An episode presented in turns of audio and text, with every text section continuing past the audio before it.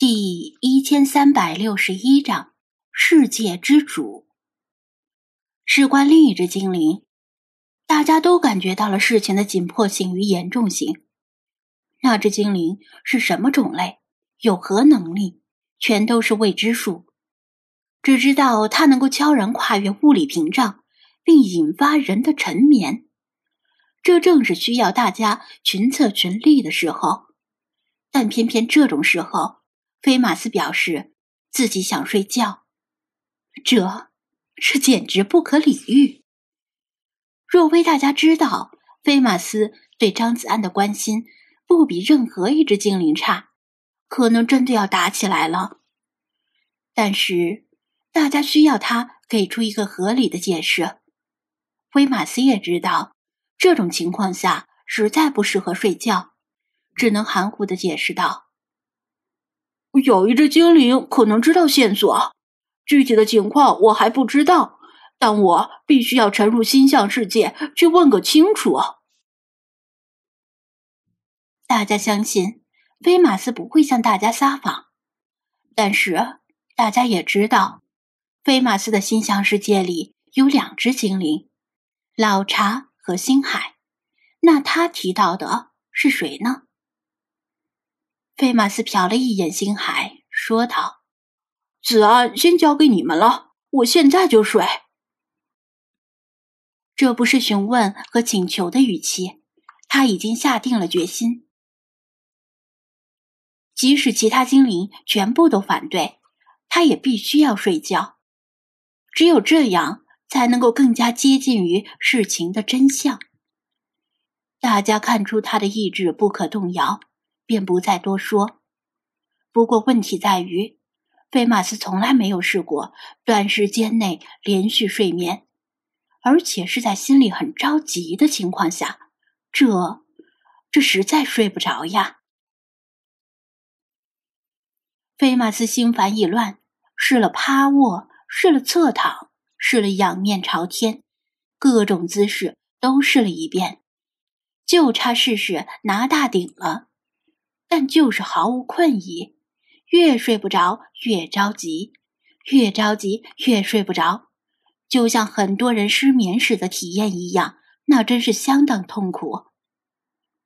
若是嫌我们吵，要不要去另一间卧室或者储物间里睡？弗拉基米尔好心问道。菲马斯摇头，若是离开自己熟悉的睡觉位置，恐怕。更睡不着了。就在他急得如热锅上的蚂蚁的时候，突然听到耳边响起一个熟悉的声音：“恕老朽得罪了。”他一怔，还不等反应过来，他的脖后被不轻不重的戳了一下，戳中某处血管与神经交汇之处，脑部的血液供应似乎短暂的中断了。他眼前一黑，意识迅速消散，身体失去控制，软软的栽倒。残留的最后一个念头是：“我靠，老查，你黑我！”于是他昏睡了过去。我靠，老查，你黑我！菲马斯一激灵坐起来，周围却不是熟悉的宠物店二楼。而是一处幽静的林间空地，年轻版的老茶站在他面前，一脸懵逼的问道：“飞兄，此言何意？”飞马斯，算了，没事儿。他一转头，看见了那个令他起了疑心的星海。星海倒是一副意料之中的表情。菲马斯深吸一口气，沉声说道。我明白了，你有紧急的事情要离开，我不拦着。但我希望你能给我解释清楚。不仅是我，其他的精灵们也在等着你的解释。你能听懂吗？他实在是有很多疑问，除了张子安的事以外，他还想知道星海之前说的那句话到底是何意。菲马斯，是你创造了我。星海点头，喵，星海就在等你回来。飞熊，现场只有老茶对情况一无所知，就像现实世界里的世华一样。但老茶的涵养好，不会像他一样大呼小叫。菲马斯把突发情况详细讲给了老茶，因为心象世界与现实世界的时间流速不同，在这里节省时间没什么意义，还不如让老茶摸清楚情况，也许还能够出谋划策。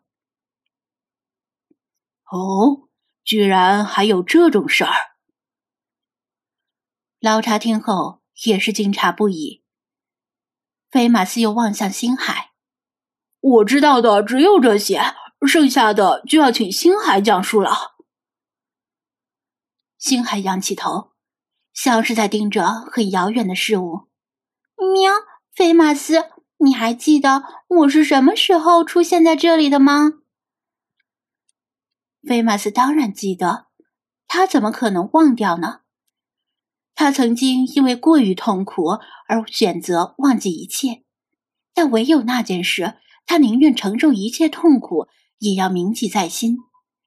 柏林之夜，那是他一生中最辉煌的时刻，首次以自己的名字站在电影节的最高领奖台上，享受着聚光灯的洗礼，听着自己的名字响彻整个世界。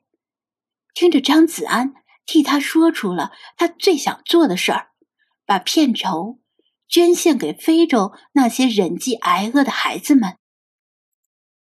就是在那天夜里，他的心与张子安前所未有的接近。也就是在那天夜里，这只星海出现在他的心象世界里，与他。和老茶一起踏上了宋武宁镇滨海镇的旅程。喵，菲马斯，你以为你的危机预兆只能够预测短短数秒的危机，是吗？星海微笑。但是你错了哟。当你真心信赖张子安的那一刻起，你就在意识中担心他的安危。不同于单纯的星海，你想的更多更远。因为你知道，强如星海、菲娜和老茶，也无法对抗来自梦境中的敌人，所以你在星象世界中创造了我。我是星海，也不是星海，我来自于你的潜意识，以你对星海的认知为原型，按照你的希望而出现的，是对星海的增强与补充。菲马斯听得目瞪口呆。大脑被一连串的冲击性的事实塞得满满的。你，你没有在开玩笑吧？星海展开双臂，像是要拥抱整个世界。喵，菲马斯，你为什么要如此惊讶呢？这个世界虽然是以老茶的记忆力为原型，但这是你创造的世界呀！你是这个世界的造物主，你是这个世界的神。